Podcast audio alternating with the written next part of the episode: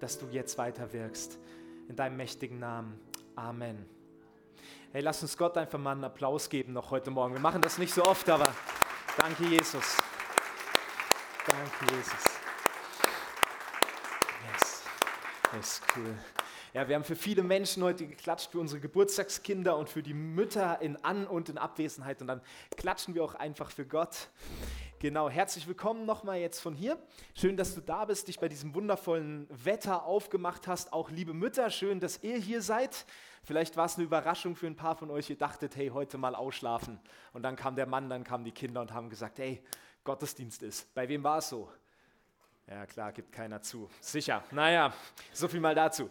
Wir wollen ja heute unsere Predigtreihe abschließen. Wir haben ja jetzt fünf Sonntage zwar kurz unterbrochen, aber trotzdem fünf Sonntage lang uns jetzt Gedanken gemacht über das Vermächtnis, über die letzten Worte, die Jesus so an seine Jünger gerichtet hat, bevor er gekreuzigt worden ist. So das, was noch auf seinem Herzen war, wo er gesagt hat, hey Jungs, das müsst ihr wirklich nochmal mitkriegen und das müsst ihr wirklich wissen, weil ich bin bald weg und ich möchte, dass ihr grob Bescheid wisst, worum es hier geht. Und das haben wir uns angeschaut und, glaube ich, echt schon viel Offenbarung bekommen.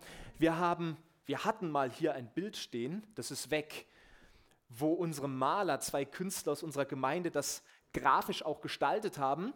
Ähm, das wird in zwei Wochen enthüllt werden und wird auch erklärt werden, was sie sich dabei gedacht haben. Also wer die Predigten angehört hat, weiß, hey, das war echt geleitet und das passt nahtlos eins zu eins.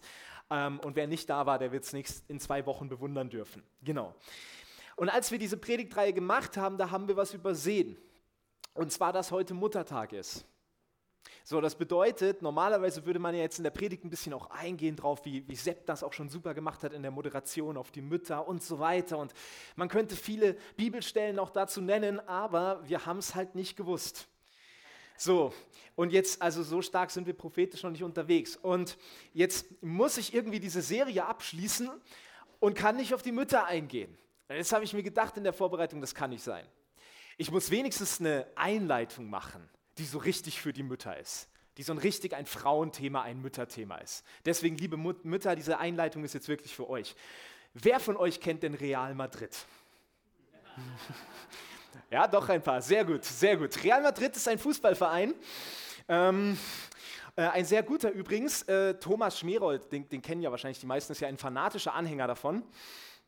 Aber Gott wird auch ihn heilen ähm, und ihn zum richtigen Verein führen und leiten. Ähm und äh, in dieser Mannschaft, da spielen ein paar der besten Spieler der Welt. Und ihr kennt ja diese alte Fußballerregel, so elf Freunde müsst ihr sein. Ne? Wenn man dann Erfolg haben will, wenn man mal gewinnen will, dann muss einer für den anderen da sein. Dann müssen wirklich starke Beziehungen im Team sein. Da muss einer für den anderen rennen, sich aufopfern und so weiter und so fort. Es muss eine starke Gemeinschaft, eine starke Einheit einfach auf dem Platz sein. Und jetzt ergab es sich so im Januar, Februar 2016, dass man das Gefühl hatte, hey, bei dieser Weltklasse-Mannschaft Real Madrid funktioniert das überhaupt nicht. Da gibt es nämlich ein Offensivtrio, das heißt Raul, äh, nee, Quatsch, Ronaldo, Bale und Benzema. Raul war lange schon weg. Genau, und diese drei sind großartige Spieler, aber die Presse hat mal behauptet, hey, die hassen sich wie die Pest. Die mögen sich nicht. Der Ronaldo disst den Bale, weil der nicht richtig Spanisch kann. Ja? Ähm, und die mögen sich nicht, die haben überhaupt keine Gemeinschaft, die, die ärgern sich übereinander und, und das ist richtig Mobbing in der Mannschaft. Und das ist natürlich keine gute Publicity. Und die haben das immer wieder bestritten und haben gesagt, nein, das stimmt gar nicht und wir mögen uns doch eigentlich und wir drücken uns doch auch mal nach dem Tor und so.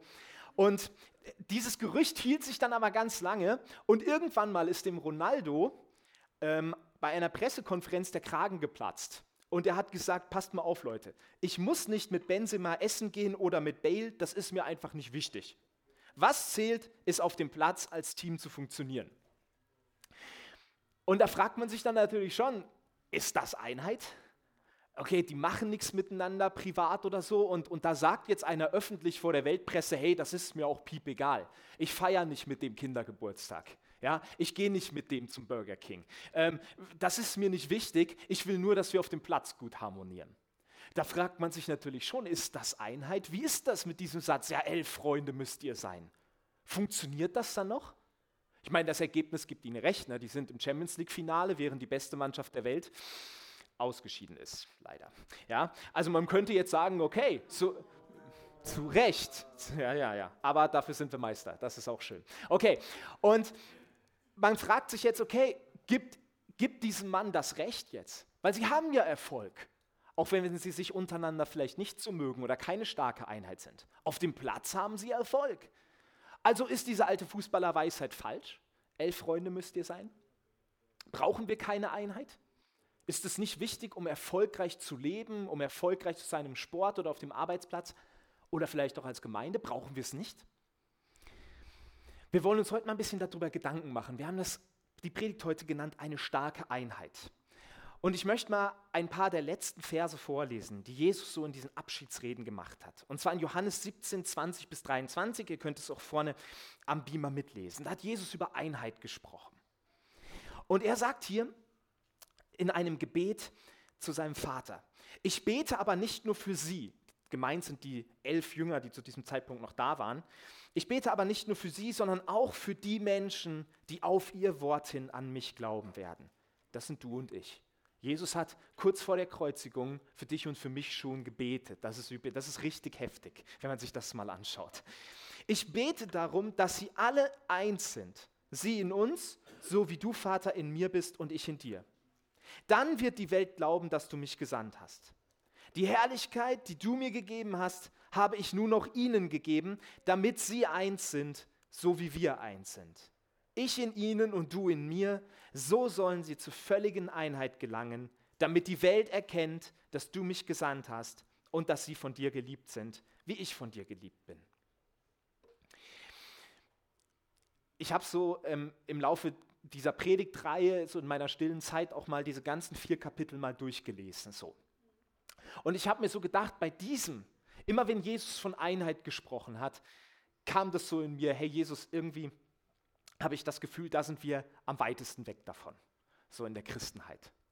Weißt du, ganz viele andere Dinge, die wir auch schon in der, in der Predigtreihe erörtert haben, so ja, dieses ähm, einander lieben, einander dienen, der neue Mensch, der Heilige Geist und so weiter, das sind alles Wahrheiten, die, die werden auch irgendwo praktiziert, die finden statt. Da sind sich auch irgendwie alle Denominationen einig drüber, aber Einheit, das ist irgendwie für mich ein total belastetes Thema. Weil wenn wir in die Kirchengeschichte mal schauen, dann merken wir, hey, das hat gar nicht so lange gedauert, dann spalteten sich da auf einmal Menschen ab. Dann gab es auf einmal neue Gemeinden, dann gab es auf einmal äh, zwei Kirchen mit zwei Päpsten äh, und dann kam noch ein dritter dazu und dann ähm, kam irgendwann Luther und hat gesagt, hey, das ist falsch, das geht so nicht, wir machen unser eigenes Ding. Also er, er musste dann ja irgendwann seine eigene Kirche gründen. Dann kamen noch ganz viele andere Denominationen. Dann kamen die Baptisten, die Evangelikalen, die Pfingstler und äh, andere obskure Gemeinschaften auch noch. Und also nichts gegen irgendjemand anderen, aber ähm, wir haben so eine bunte und plurale Gesellschaft in den Gemeinden, in der Christenheit. Und wenn es dem einen da nicht passt, geht er halt dorthin. Wenn es dem anderen hier nicht gefällt, geht er dahin oder er geht in zwei Gemeinden gleichzeitig oder in gar keine und hört nur im Internet was an. Und Einheit scheint irgendwie unmöglich. Mich deprimiert das so ein bisschen, weil ich mir wirklich denke, hey, wie, wie soll das funktionieren? Ich meine, Jesus hatte, das war so sein Wunsch, den er auf dem Herzen hatte. Das hat Jesus gebetet. Und ganz krass gesprochen würde ich mal sagen, das Gebet wurde nicht so wirklich erhört. Was übrigens ein Beweis dafür sein kann, dass auch wenn wir zu Gott um etwas bitten, manchmal wir als Menschen doch etwas tun müssen.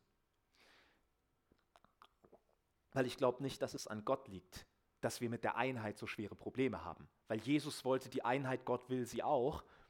Aber es liegt, glaube ich, an uns, wenn wir es nicht hinbekommen. Und das mag bei anderen Gebeten auch der Fall sein. Wir können tolle Sachen beten, die auch im Willen Gottes sind, aber manchmal sagt Gott, ja, mach doch mal, tu doch auch mal was dafür. Ich möchte heute nicht über die Kirchengeschichte reden, über die Art und Weise, wie wir die Evangelikalen und die Katholiken mit den Pfingstlern irgendwie in ein Boot holen können, weil das bringt uns allen heute Morgen gar nichts und da bin ich auch nicht kompetent genug dafür, weil ich habe keine Ahnung, wie das funktionieren kann. Ich möchte heute über Einheit sprechen und es wirklich mal krass runterbrechen. Einfach mal Einheit für uns als persönliche Menschen in unserem Beziehungsgeflecht, was wir haben in unserem Freundeskreis, in unserer Familie und auch in der Gemeinde. Und ich habe vier Punkte dabei über Einheit. Und der erste klingt jetzt vielleicht ein bisschen ketzerisch. Und der heißt, Einheit heißt nicht Gleichheit. Einheit heißt nicht Gleichheit. Weißt du, oft denken wir, Einheit können wir nur mit solchen Menschen leben, die ungefähr genauso sind wie wir, die das Gleiche mögen, die das Gleiche denken, die auch von der Art her so sind wie wir, mit denen können wir Einheit leben. Meistens sind solche Leute unsere Freunde. Weil es ist eine Tatsache, dass die meisten Menschen sich in ihrem Freundeskreis mit Personen umgeben, die von den Kernwerten her ungefähr genau gleich sind. Jetzt nicht in allem, also ähm, dass die mal was Unterschiedliches essen als die anderen, das ist kein Kernwert. Aber jetzt in meinem Leben zum Beispiel, was, also ich kann nicht mit einem Dortmund-Fan befreundet sein. Geht nicht. So, ja, nein, nur Spaß natürlich. Aber guck mal, was ihr von mir denkt. Das ist ja unfassbar. Ja?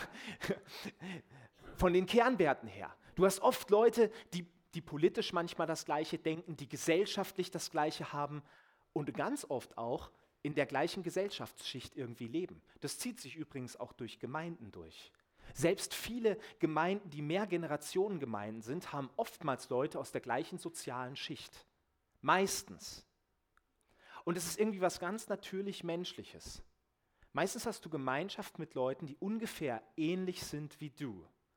Und diese Menschen lässt du an dein Herz heran. Du kennst viele andere auch, musst auch irgendwie mit ihnen Gemeinschaft haben, vielleicht auf deiner Arbeitsstelle und so weiter, auch wenn die unterschiedlich sind. Aber die Leute, mit denen du wirklich Einheit lebst, mit denen du dich verbunden fühlst, sind ganz oft so wie du.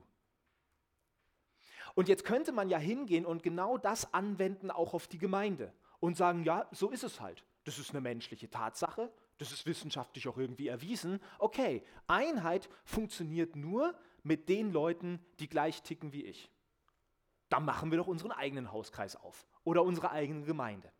So läuft es oft übrigens auch. Es scharren sich Leute in der Gemeinde zusammen, die denken das Gleiche, die leben ungefähr das Gleiche und sind dann der Meinung, alle müssen auch so werden oder sie gehen halt. Oder sie bleiben und sind notorisch unzufrieden. Weil wir umgeben uns mit Leuten, die so sind wie wir.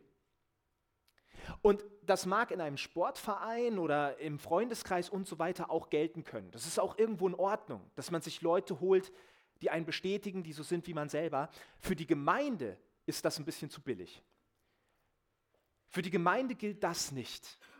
Wir können nicht sagen, okay, Einheit in der Gemeinde sieht bei uns so aus, wir holen uns die Leute, die zu uns passen und die sollen bitte alle genauso sein wie wir und das gleiche sympathisch finden. Ich glaube, für die Gemeinde dürfen wir nicht so rangehen. Warum? Weil das nicht die Intention von Jesus war. Jesus hat dieses Gebet zunächst mal ausgesprochen über elf Jüngern, die noch da waren. Sie sollen eins sein. Das, was wir über diese Jünger wissen, zeigt uns, die waren nicht unbedingt gleich. Die waren ziemlich unterschiedlich. Okay, es waren alle Männer, das, das, das ist, aber das ist auch das Einzige, was sie irgendwie gleich gemacht hat. Ansonsten hattest du ganz unterschiedliche Typen bei diesen elf Männern. Du hattest mehrere Fischer und dann hattest du mindestens einen Zöllner. Jetzt könnte man natürlich sagen, ja gut, okay, äh, das, das ist halt ein unterschiedlicher Beruf. Aber wenn man sich mal näher anschaut, wie diese vier Jünger beschrieben werden, zumindest Nathanael, dann heißt es, Jesus sagt über ihn am Anfang vom Johannesevangelium, ein aufrechter Israelit, in dem kein Falsch ist. Ein aufrechter Israelit war auch jemand, der es auf dem Herzen hatte, dass das Reich Israel wiederhergestellt wird, dass die Fremdherrschaft wegkommt, dass Israel wieder ein eigenständiger Staat wird, dass Gott die höchste Stellung dort hat. Einem Zöllner war das alles völlig egal. Ein Zöllner ähm, hat sich sogar der Feindesherrschaft angeschlossen, damit er Kohle verdient. Ein Zöllner trennte sich durch den Einstieg in seinen Beruf bewusst und ganz aktiv von seinem Volk, von seinem Land und von seinem Gott. Das heißt, du hast dort mindestens drei bis vier Leute drin, die mit einem Zöllner ein Problem hatten, weil der hat eigentlich sein Land verraten. Der hat mal eine Entscheidung getroffen, dass es ihm nur um die Kohle geht. Sein Land war ihm nicht so wichtig. Ja? Ähm, später kam zu diesem Apostelkreis Paulus dazu. Das war auch ein Handwerker, okay, aber ein Schriftgelehrter, der Theologie studiert. Und so hat er auch gelebt. Lies das mal, diese Briefe von dem. Das ist klare Theologie, strukturiert, organisiert. Und dann lies mal die Johannesbriefe. Das ist so ein Kuddelmuddel. Der Johannes springt von A nach B, dann nach C, dann wieder zurück nach A, dann nach X. Ach ja, ich habe ja mal vor zwei Kapiteln was über die Liebe geschrieben. Ich mache mal kurz hier weiter. Das ist ein Riesendurcheinander. Und so hat der wahrscheinlich auch gedacht. Und Paulus, der war ganz klar eine Linie, ich verfolge das. Der wusste alles über das Alte Testament, der war ein wirklich Gelehrter. Und da hast du auf einmal schon allein von ihrer Prägung, von der Art, womit sie gearbeitet haben, womit sie sich beschäftigt haben, ganz unterschiedliche Leute.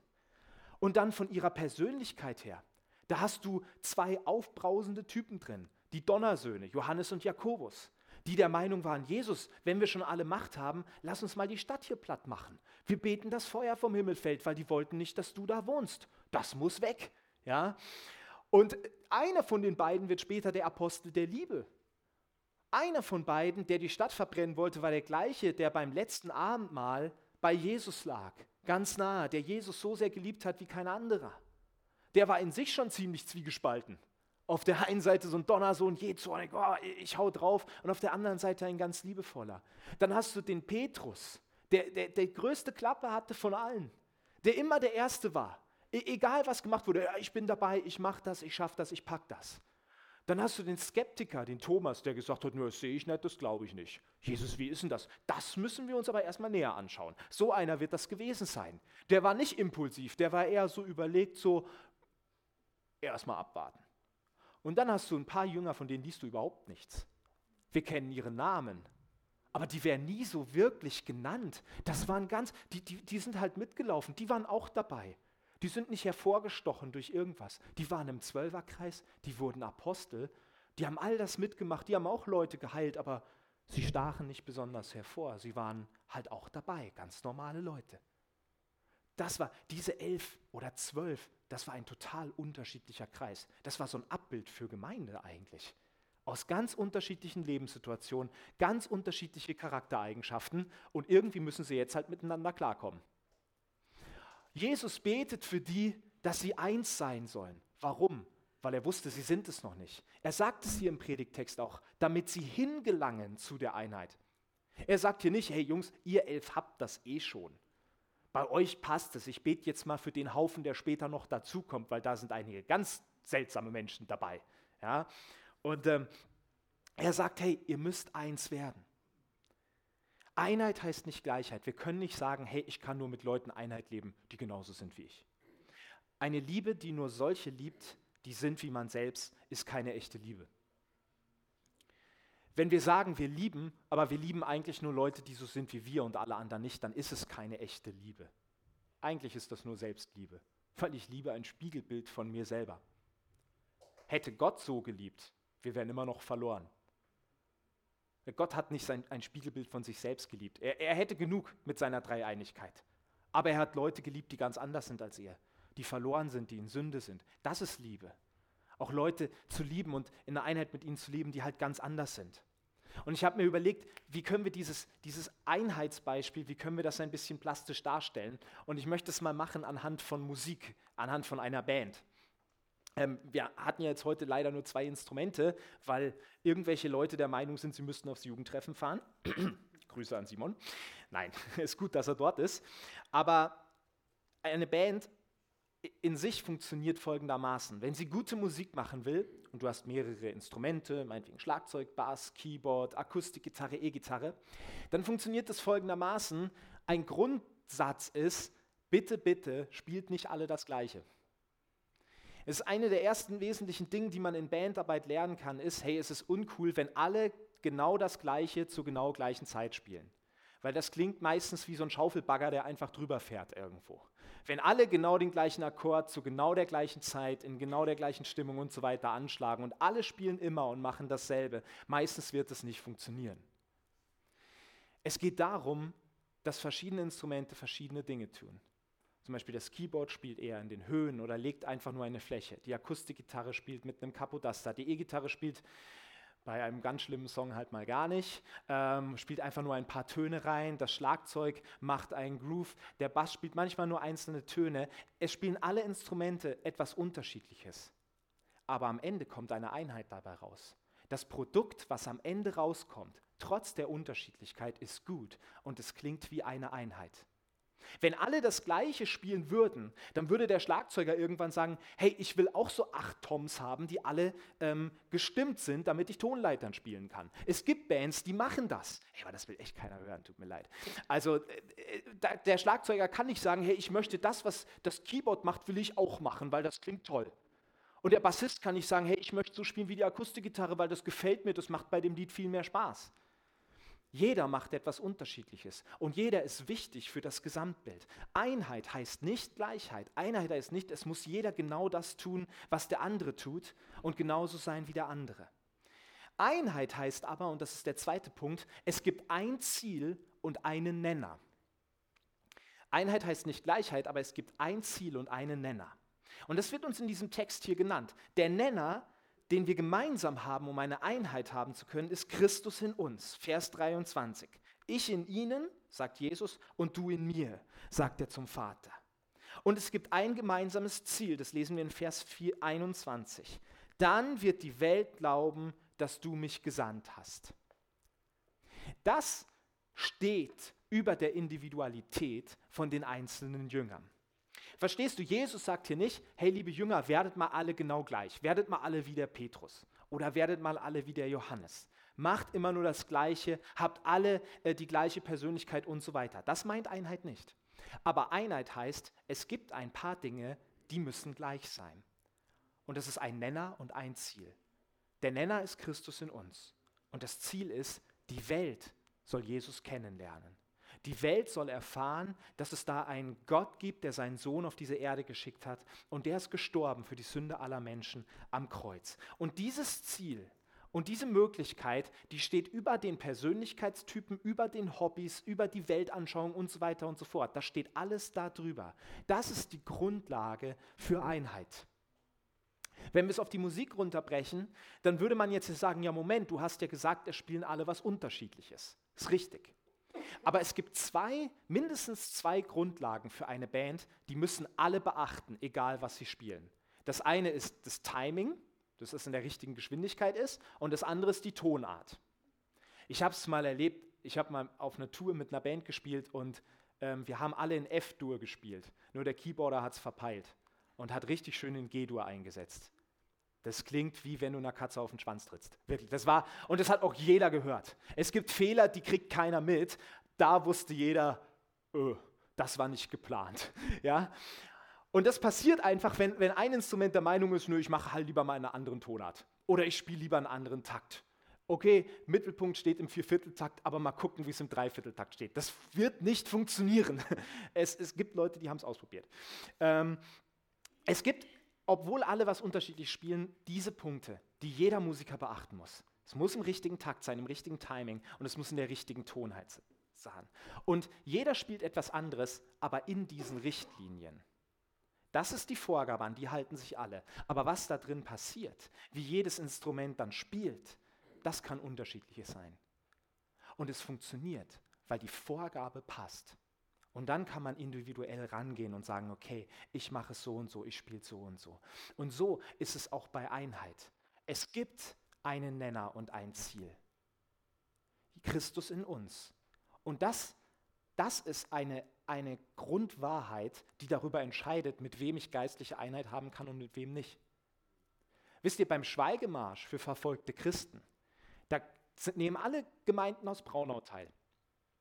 Und es funktioniert aber, weil wir streiten uns dann nicht über Nebenthemen wie ähm, Heiliger Geist, wie, hey, muss es hier in der Kirche so kalt sein? Ähm, muss die Orgel unbedingt spielen? So, solche Sachen, über die Gemeinden sich streiten und sich spalten und so weiter. Darüber reden wir nicht. Wir beten gemeinsam, weil alle, die daran teilnehmen, von diesen Gemeinden, haben Christus in sich. Und sie haben für diesen Tag ein Ziel. Wir wollen dass unseren verfolgten Geschwistern geholfen wird. Wir wollen, wir wollen aufmerksam machen auf Dinge, die falsch laufen in der Welt. Dafür wollen wir eintreten. In anderen Bereichen würden wir uns vielleicht nicht so einig werden über die Liturgie oder wie man betet und so weiter. Aber wir sagen uns, das sind Nebenthemen. Das ist nicht die Grundlage. Das ist nicht das, worüber wir uns hier streiten. Wir treten gemeinsam ein für eine Sache. Denn die Grundlage stimmt, Christus in uns. Wenn jetzt ein Buddhist kommt und sagt, hey, lass uns mal Gemeinschaft haben, wir beten zusammen, dann muss ich sagen, du pass mal auf, bist du sicher, dass wir an denselben Gott glauben? Weil ich, ich bin es nämlich nicht. Mit ihm kann ich keine geistliche Einheit haben, weil eine Grundlage nicht stimmt. Wenn er Christus nicht angenommen hat als seinen Erretter, wenn er nicht glaubt an den Sohn Gottes, dann ist dort eine Einheit nicht möglich. Und das hat nichts mit Diskriminieren zu tun. Da geht es einfach darum, dass eine Grundwahrheit nicht geteilt wird. Und wenn das nicht geschieht, ist keine Einheit möglich. Aber eine Grundwahrheit ist nicht, wie ist der Gottesdienstablauf, welche Farbe haben die Stühle, ähm, auch nicht Abendmahl aus einem großen Kelch für alle oder aus so kleinen Stöpseln, wie wir das da haben, ähm, worüber sich viele aufregen und spalten und so weiter. Da sage ich, hey, das ist, glaube ich, nicht die Einheit, von der Jesus gesprochen hat. Und es geht darum, ein Ziel zu haben. Kann nicht mit Leuten eine Einheit haben, die ganz andere Ziele verfolgen mit ihrer Gemeinde, mit, mit, mit ihrem Leben, ähm, wo es nicht darum geht, okay, hey, wir wollen wirklich, dass die Welt Christus irgendwie erkennt. Wir wollen Menschen zurüsten, wir wollen Menschen zu Jüngern machen. Das ist wichtig. Diese Dinge müssen wir als Einheit, das müssen wir auch abklopfen. Nur hier in der Gemeinde müssen wir ja sagen, das ist gegeben. Wer hier in die Gemeinde kommt über längere Zeit, der stellt sich ja eigentlich zu den Zielen der Gemeinden. Er sagt, Herr Jesus ist für mich gestorben, ich glaube daran. Das bedeutet, hier sitzen Leute, die haben einen Nenner und sie haben ein Ziel. Und das ist das, was Einheit möglich macht. Und jetzt kommen wir zu dem ganz schwierigen Punkt. Ich glaube, die beiden hier, das funktioniert. Einheit heißt nicht Gleichheit, Einheit heißt ein Ziel, ein Nenner. Das ist nicht so schwierig. Schwierig wird es jetzt, nämlich Einheit heißt den anderen achten. In Philippa 2, 3 und 4 lesen wir, tut nichts aus Eigennutz oder um eitler Ehre willen, sondern in Demut achte einer den anderen höher als sich selbst. Und ein jeder sehe nicht auf das Seine, sondern auch auf das, was dem anderen dient. Und ich glaube, das ist ganz schön herausfordernd oft. Weil das bedeutet, ich meine, den anderen achten, ja, auf den anderen schauen und so, das, das ist ja alles erstmal möglich. Gucken kostet nicht viel. Das Problem ist aber, dass diese Bibelstelle ja meint, hey, nimm dich selber zurück. Ich kann den anderen nur höher achten, auf das sehen, was ihm dient, wenn ich bereit bin zu sagen, okay, ich selber nehme mich dafür aber zurück. Weil sonst hilft das Gucken auch nichts. Ja, Jakobus sagt ja auch an einer anderen Stelle, hey, äh, wenn jemand weiß, Gutes zu tun und tut es nicht, dem ist es Sünde. Also das heißt hier nicht, hey, guck mal, was der andere braucht oder was ihm dient und dann reicht es schon, den Rest musst du nicht machen, sondern die Bibelstelle sagt, hey, wir sollen es dann auch tun. Und das bedeutet, hey, ich selber nehme mich zurück. Ich selber sage, das, was ich jetzt will, das, was mir wichtig ist, das, was, was ich jetzt sehe oder was vielleicht auch ich erkannt habe, in Anführungsstrichen, das stelle ich erstmal hinten an. Ich nehme mich selber zurück. Das ist schon schwierig. Einheit ist nur dort möglich, wo Egoismus stirbt. Einheit und Egoismus vertragen sich nicht wirklich gut. Nur dort, wo Egoismus stirbt, ist wirkliche Einheit möglich. Ansonsten ist es keine Einheit, sondern eine Diktatur.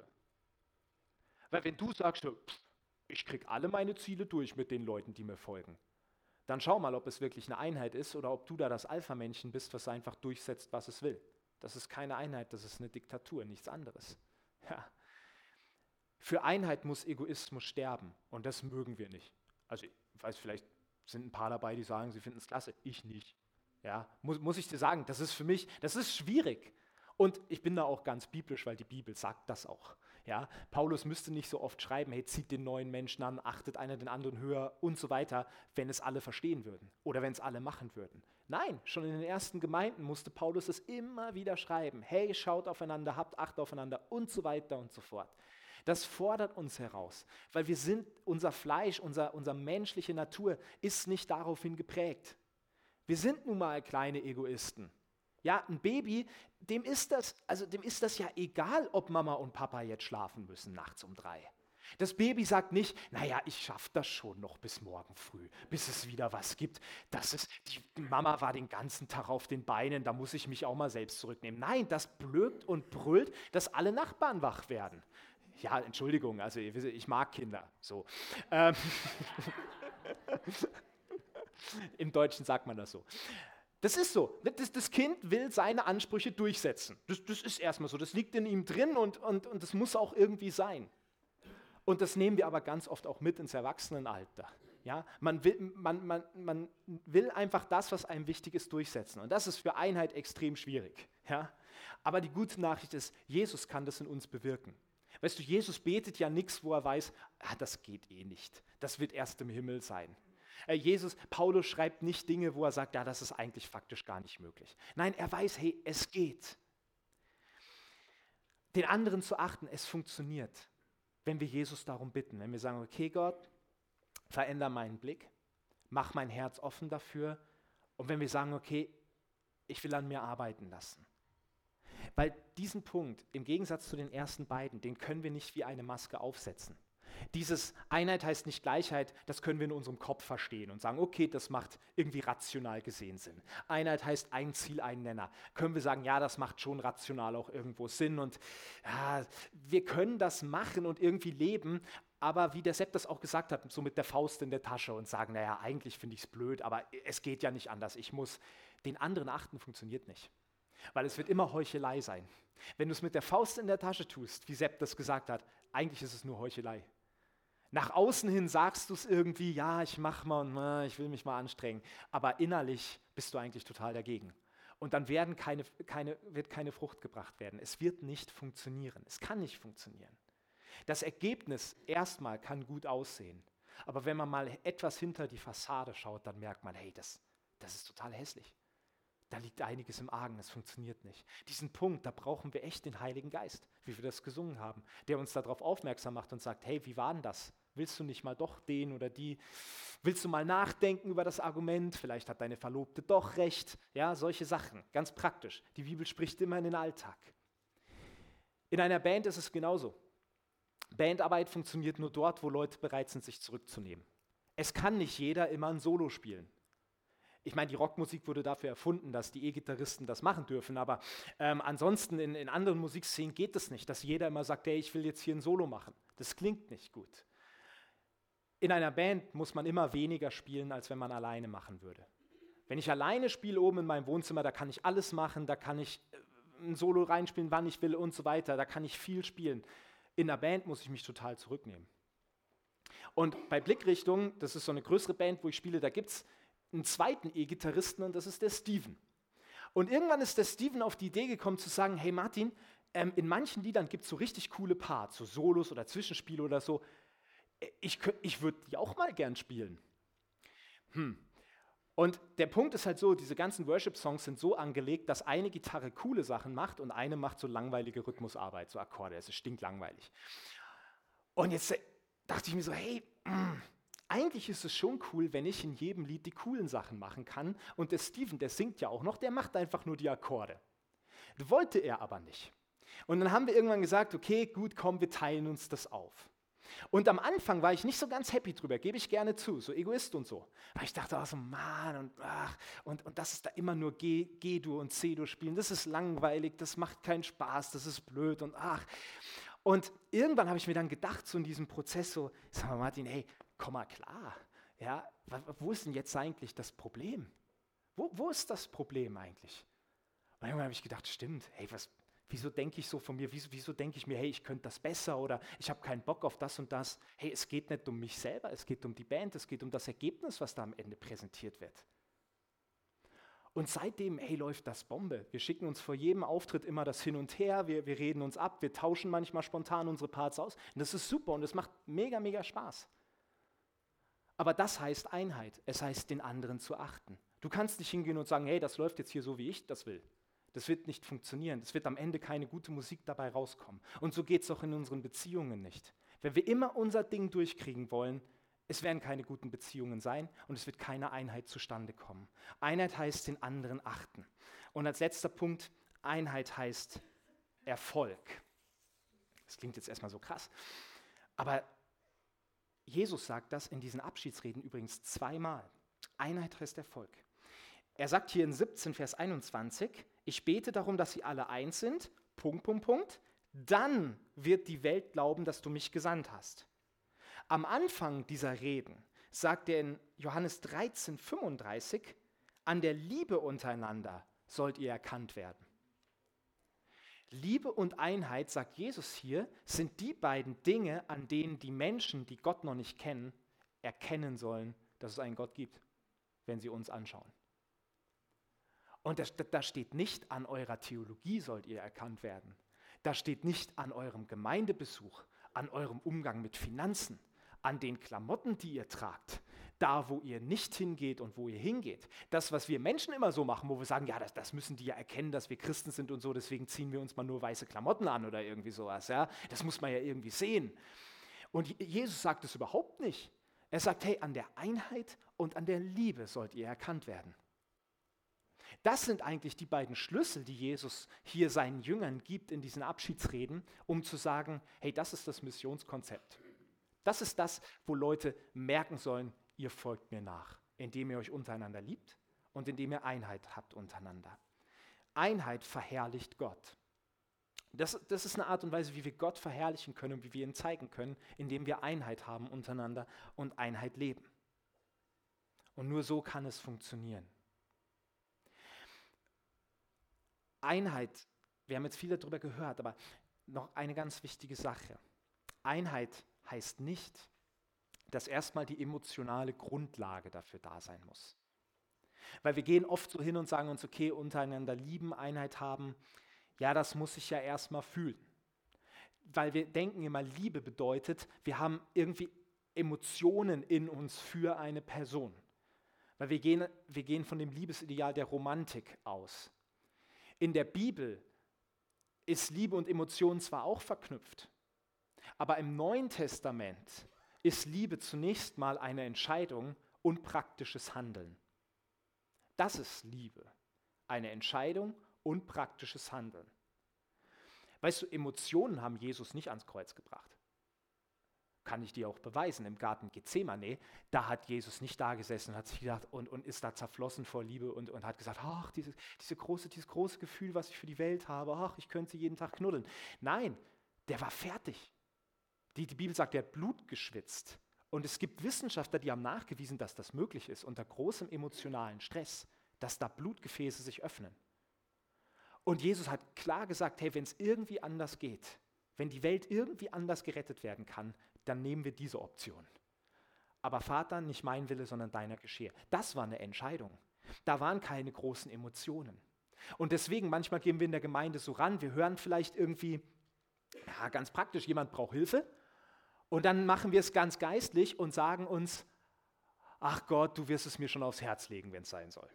Ja, das ist ja so das, das, das, geistliche Gebet. So, ach ja, du, Gott, du wirst mir das dann schon irgendwie zeigen und dann werde ich das fühlen irgendwie, dass ich da mal mit bei der Umzugskiste anpacken soll. Ja, ähm, ist nicht nach dem Neuen Testament so. Ja, das Neue Testament würde sagen, okay, du siehst da was, ähm, wo ein Bruder oder eine Schwester Mangel hat oder Hilfe braucht, mach es. Du musst es nicht fühlen, weil Liebe ist kein Gefühl, es ist eine Entscheidung. Und Liebe zeigt sich im praktischen Handeln. Und da haben wir, da habe ich auch noch total Nachholbedarf. Das ist ja auch das Gute, wir haben Leben lang Zeit, das zu kultivieren. Aber wir müssen nicht warten und sagen hier als FCG Braunau, okay, bis wir, wir, wir können erst Einheit leben, wenn mal die Emotionen da sind. Nein, wir können das leben in dem Moment, wo wir sagen, okay, wir entscheiden uns jetzt dafür. Wir entscheiden uns dafür zu sagen, okay, es müssen nicht alle gleich sein. Es müssen nicht alle so sein wie ich. Wir entscheiden uns dafür zu sagen, okay, wichtig ist erstmal nur, wir haben einen Nenner und ein Ziel. Wir entscheiden uns dafür, und das, ist, das wird die schwierigste Entscheidung sein für viele von uns, wir entscheiden uns dazu zu sagen, okay, ich achte den anderen höher. Das heißt nicht, wie Sepp auch gesagt hat, dass wir immer das machen, was die anderen wollen. Ja? Das, ähm, ich kann jemanden achten und trotzdem sagen, okay, aber in dem und der Entscheidung komme ich zu einem anderen Ergebnis und ich werde das anders leben. Und das ist auch okay. Aber es geht um den Respekt, um die Achtung voreinander, die die Einheit möglich macht. Das sind drei Entscheidungen, die wir treffen müssen und die wir praktisch umsetzen müssen. Das vierte, da werden wir nicht viel tun müssen dazu, diesen Erfolg zu sehen, weil das wird passieren. Das sagt Jesus hier ganz klar. Die Menschen werden es erkennen. Sie werden spüren. Und es ist eins der schönsten Feedbacks, und ich weiß, dass, das gibt es schon, dass öfters mal neue Leute hierher kommen und danach zu einigen von euch sagen, irgendwas ist hier anders. Die Atmosphäre ist anders, wie ihr miteinander umgeht, ist anders. Das ist das, was Leute wahrnehmen. Viele Leute achten nicht so sehr darauf, auf das, was wir reden, sondern sie sehen irgendwas an unserem Leben und sagen, hey, das ist, irgendwie ist das anders als bei anderen. Und das wollen wir kultivieren. Das wollen wir machen. Sind wir da dabei? Ja, genau. Und ihr habt es ja leichter jetzt, bald mit der Einheit, weil ich ja nicht mehr da bin. Muss mich keiner mehr lieben. So, dann können auch wieder Dortmund-Fans hier in die Gemeinde kommen. Nein, ich glaube, es ist echt ein wichtiges, ein wichtiges Thema einfach. In zwei Wochen werden wir uns dieses Bild hier näher anschauen. Da werden wir nochmal die ganze Reihe durchgehen, weil heute Johanna ist leider nicht da, die auch mit Ludwig zusammengemalt hat. Und da werden wir das nochmal aufleben lassen. Diese Reihe, das Vermächtnis. All diese Dinge, über die wir jetzt in den letzten fünf Wochen gesprochen haben, waren Dinge, die Jesus ganz am Ende, kurz vor seinem Tod, gesagt hat. Wo er gesagt hat, hey, das ist wirklich wichtig, das muss ich euch noch mitteilen. Und ich glaube, es ist gut, wenn wir sagen, okay, wir räumen diesen Dingen die Wertigkeit ein, die Jesus ihnen gegeben hat. Ich möchte noch beten.